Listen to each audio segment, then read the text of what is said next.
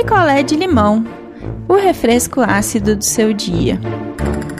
Oi, gente, bom dia. Cheguei para mais um picolé de limão. Hoje eu vou contar para vocês a história da Cláudia e do Júnior. Quem me escreve é a Cláudia.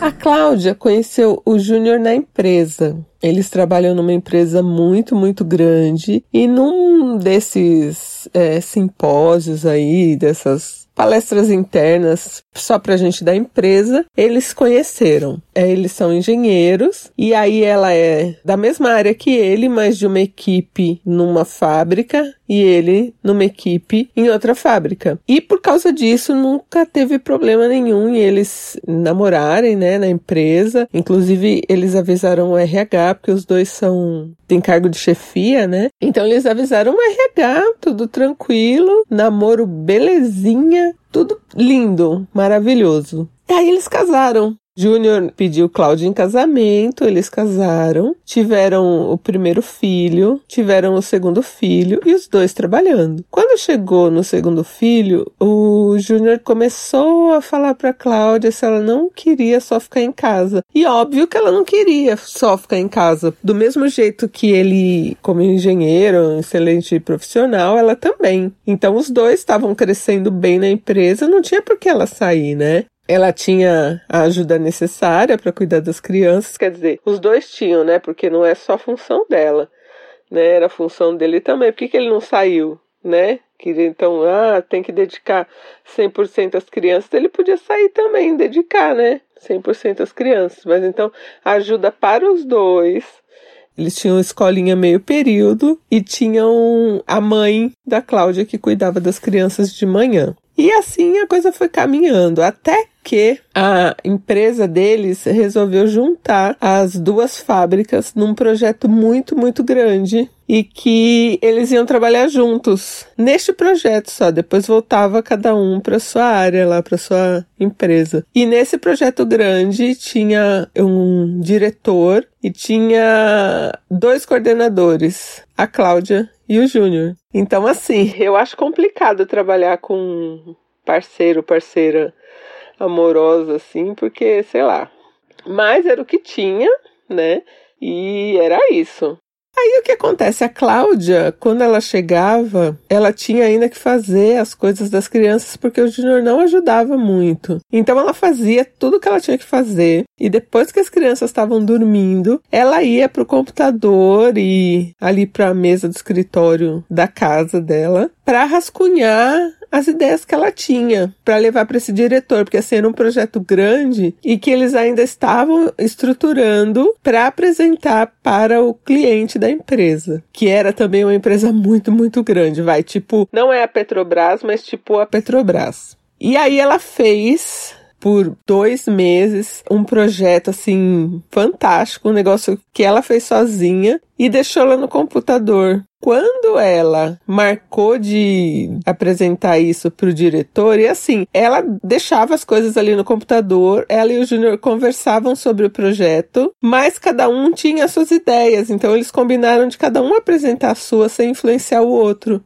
Gente, pensa, o seu marido, você com dois filhos do cara, quando ela foi apresentar o projeto, o diretor falou: Olha, antes de você apresentar o seu, eu vou te mandar o, o projeto do Júnior por é, e-mail para você dar uma olhada, porque se for na mesma linha, a gente já, né, já adianta alguma coisa, porque eu, eu gostei do que ele fez, eu acho que vai ser isso. Quer dizer, o cara que é o diretor, que é homem também, viu o projeto do Júnior já nem queria ver o projeto dela.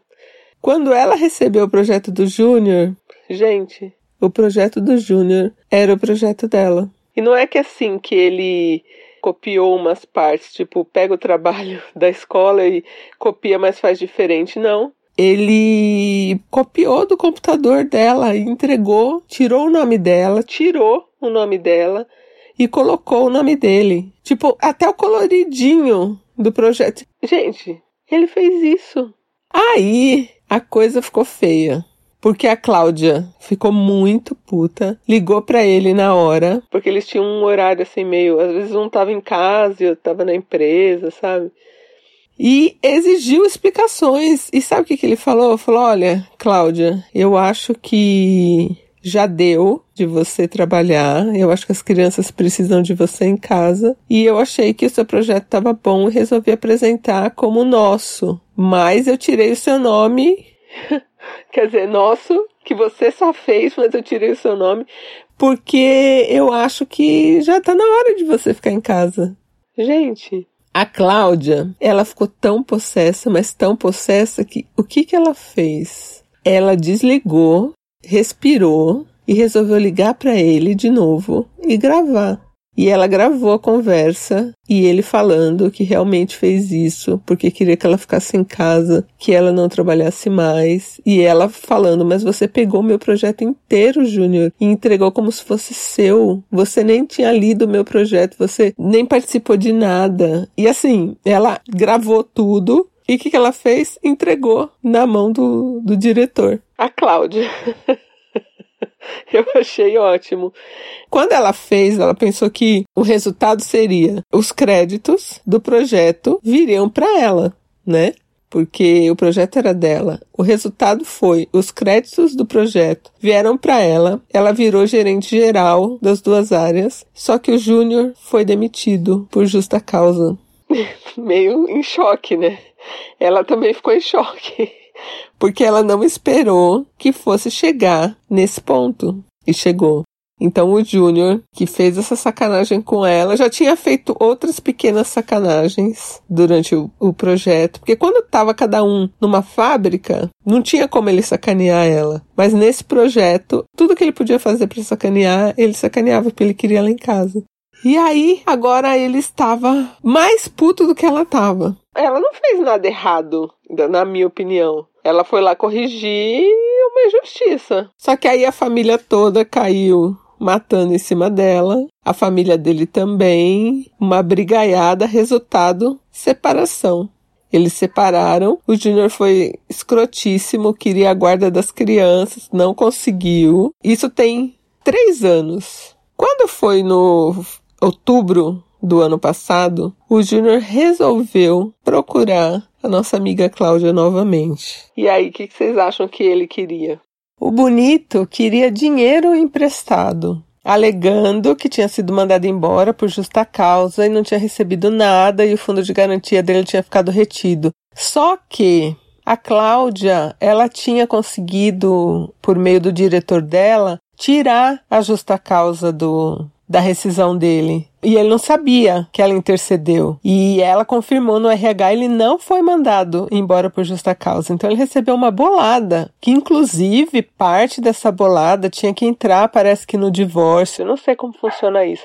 E ela se fez de boba, assim, porque ela estava se sentindo meio culpada também. Aí ele veio pedir dinheiro emprestado para ela, alegando que agora ela, ela era a gerente geral lá da, da equipe, que não sei o que, e ela disse que não que não ia emprestar e que ele tinha família, ele que se virasse, que ela já tinha até combinado um valor baixo lá de pensão e que se ele não conseguisse pagar, ela não ia colocar ele na justiça, enfim. Aí chegamos agora à quarentena. E mês passado ele chamou ela do nada e falou: Olha, eu tô começando aqui a passar necessidade. Só que, gente, o cara ele era um alto executivo, ele ganhou muito dinheiro, não tinha como ele ter usado tudo, não tem como.